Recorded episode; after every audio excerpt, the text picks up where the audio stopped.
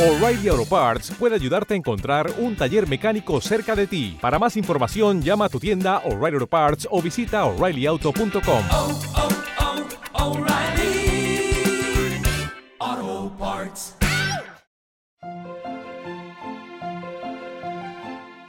Estás escuchando Curiosidades de la Historia de Historia National Geographic.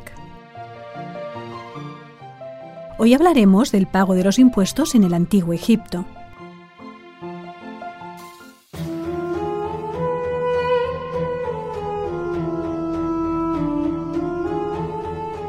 Egipto fue el primer estado centralizado del mundo, lo que significa que los egipcios fueron también los primeros en cumplir con una de las obligaciones ineludibles de los ciudadanos en todas las épocas y todos los lugares, pagar impuestos. Ya desde el cuarto milenio antes de Cristo, antes de la unificación del país, se recaudaban impuestos a pequeña escala dentro de los límites geográficos de los reinos predinásticos del Alto Egipto, como Abidos, Nagada e Hieracómpolis. Con la aparición de un Estado unificado en todo Egipto, en torno a 3100 a.C., los faraones crearon un sistema recaudatorio que cubría el conjunto del país y que se apoyaba en una burocracia especializada y eficiente. Al principio era el propio rey el encargado de realizar la recaudación, o cuando menos de propiciarla con su presencia. Junto a su corte se embarcaba en una flotilla con la cual recorría el valle del Nilo para trasladar su residencia desde Abidos, en el sur del país, a Memphis, en el norte, y viceversa. Era lo que se conoce como el seguimiento de Horus. El rey se consideraba la encarnación del dios halcón Horus en la tierra, y le daba al faraón la ocasión de dejarse ver ante sus súbditos. Las dificultades del viaje se reflejan en el hecho de que al principio se hacía solo cada dos años. Aprovechando la presencia del soberano, los encargados de llenar las arcas del tesoro, integrados en un departamento que existía al menos desde la dinastía I, organizaban en cada localidad ceremonias de recaudación denominadas el recuento del ganado. Su relevancia era tal que se llevaba la cuenta para cada reinado y servían de referencia cronológica. Pero durante el Imperio Antiguo la corte se sedentarizó y la recaudación fue tomando carácter anual, a la vez que dejaba de estar vinculada al viaje periódico del faraón por el Nilo. Los funcionarios llevaban una contabilidad detallada de la recaudación. En uno de los anales más antiguos que conocemos, el de la Piedra de Palermo, de la dinastía V, encontramos un registro fiscal típico. Año octavo de Dinetjer, seguimiento de Horus, cuarta ocasión del recuento de ganado, cuatro codos, dos dedos. La entrada consignaba cuatro informaciones. El año de reinado del faraón, el traslado del faraón de Abidos a Memphis, el número de la recaudación fiscal, la cuarta en este caso, por tanto se cumplía la regla de las recaudaciones cada dos años, y también la altura alcanzada por la crecida del Nilo, unos 3,5 metros. Este último dato era un factor crítico para el cálculo de los impuestos en Egipto. La inundación de las tierras del valle entre julio y septiembre era la clave de la extraordinaria riqueza agrícola del país, motivo de envidia de todos los pueblos del Mediterráneo antiguo. Pero el nivel de crecida variaba mucho de año en año, y eso tenía graves consecuencias. Una crecida insuficiente significaba que quedaban tierras sin irrigar, mientras que una inundación excesiva causaba la destrucción de poblados y cultivos.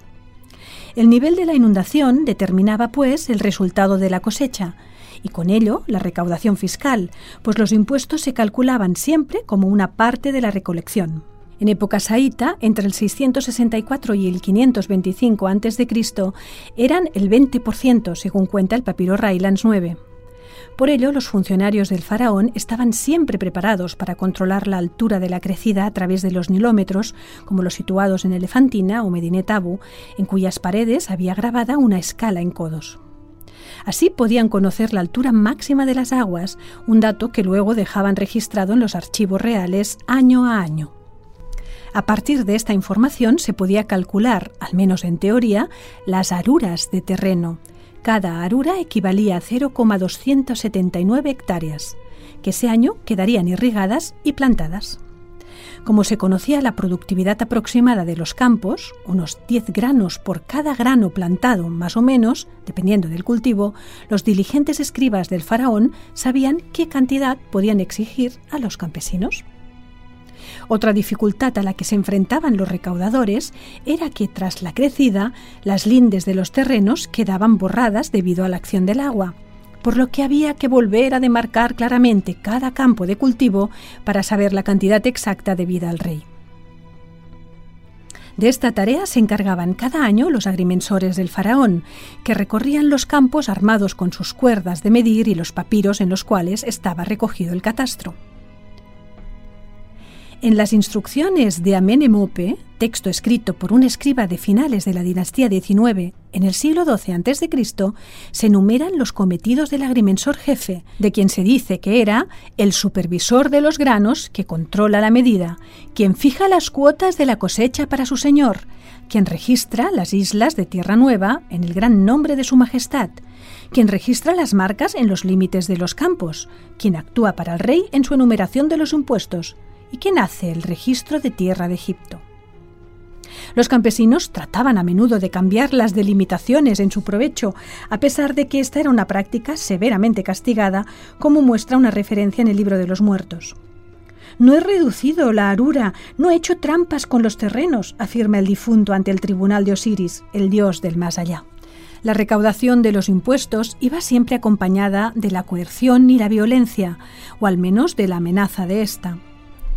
Los relieves de las mastabas del imperio antiguo son muy explícitos. En ellos vemos a los escribas tomando nota de las declaraciones que realizan los campesinos, quienes aparecen arrodillados mientras los sujetan con fuerza unos ariscos funcionarios armados de varas y prestos a golpearlos.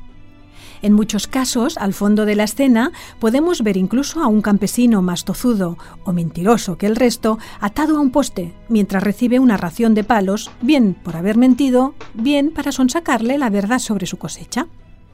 Un texto del Imperio Nuevo, la sátira de los oficios, describe muy gráficamente la dura vida de los agricultores.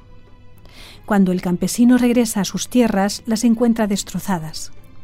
Gasta tiempo cultivando, y la serpiente marcha tras él. Acaba la siembra, no ve una brizna de verde. Hará tres veces con grano prestado. Su mujer ha ido a los mercaderes y no encontró nada para intercambiar. Pero lo peor llegaba con la cosecha, cuando se presentaban los recaudadores que acosaban y maltrataban sin piedad a los campesinos para impedir que ocultaran nada.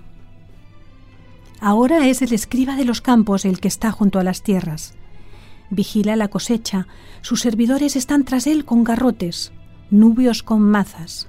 Uno le dice, Danos el grano. No tengo grano. Lo golpean salvajemente. Atado, es lanzado a la acequia con la cabeza sumergida. Su mujer es atada frente a él. Sus hijos tienen grilletes. Sus vecinos lo abandonan y huyen.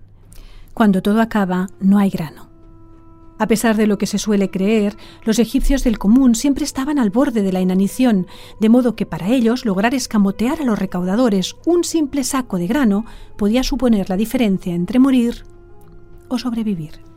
No es de extrañar así que lo intentaran por todos los medios a su alcance, sin importarles recibir a cambio algunos palos de los entusiastas matones que acompañaban a los recaudadores de impuestos.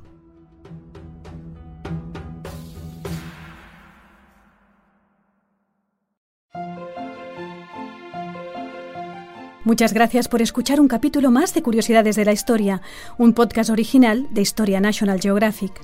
Simplemente queremos recordaros que gracias a nuestros suscriptores desde National Geographic apoyamos a un gran número de expediciones e investigaciones de diversa índole. Entra en ng.com.es y ayúdanos a seguir descubriendo el mundo que nos rodea.